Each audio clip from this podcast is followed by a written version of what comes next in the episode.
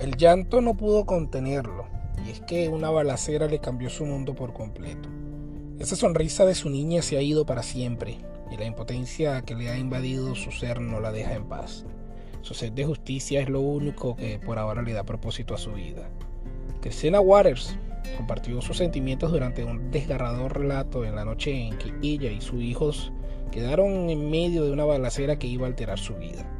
La familia de la niña Kamini Rice, de 5 años, que murió en un tiroteo que se desató desde un auto en movimiento este fin de semana en el área de Greens Point, hizo un llamado a la comunidad para que promuevan información sobre el responsable de dicho homicidio.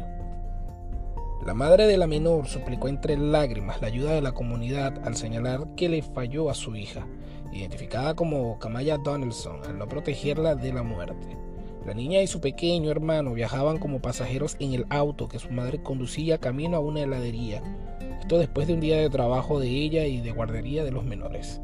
Según las autoridades, los atacantes abrieron fuego contra una tienda en la que estaba estacionado el vehículo. Las autoridades creen que dos personas son los responsables del ataque y viajaban en un automóvil Honda Accord plateado. Crime Stopper ofrece 25 mil dólares de recompensa por información sobre este caso llamando al 713-222-8477.